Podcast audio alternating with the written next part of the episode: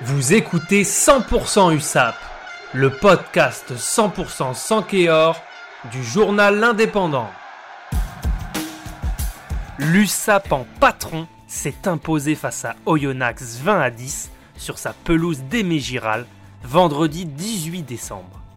Les Catalans sont leaders de Pro D2 après avoir terrassé une équipe d'Oyonnax invaincue jusqu'ici à l'extérieur.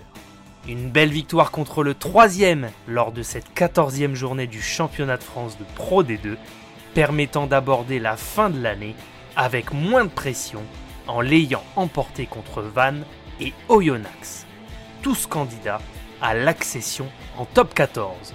Ce sont pourtant les trois quarts d'Oyonnax qui ont tout d'abord fait mal à l'USAP, mais avec un doublé de Mamea Lemalou, le troisième ligne catalan, les Sankéors ont repris l'avantage. Il semblait écrit que les Catalans qui arboraient vendredi un maillot collector arracheraient la victoire grâce à leur solidarité et leur courage. Réduits à 14, les USAPistes ont subi en fin de match, mais ont réussi à porter l'estocade sur une pénalité longue distance signée Jaminet. 20 à 10 pour l'USAP et une fin de match tendue avec un carton rouge de chaque côté, mais c'est Perpignan qui s'impose. Mardi, les Catalans iront à Colomiers pour le match en retard de la huitième journée.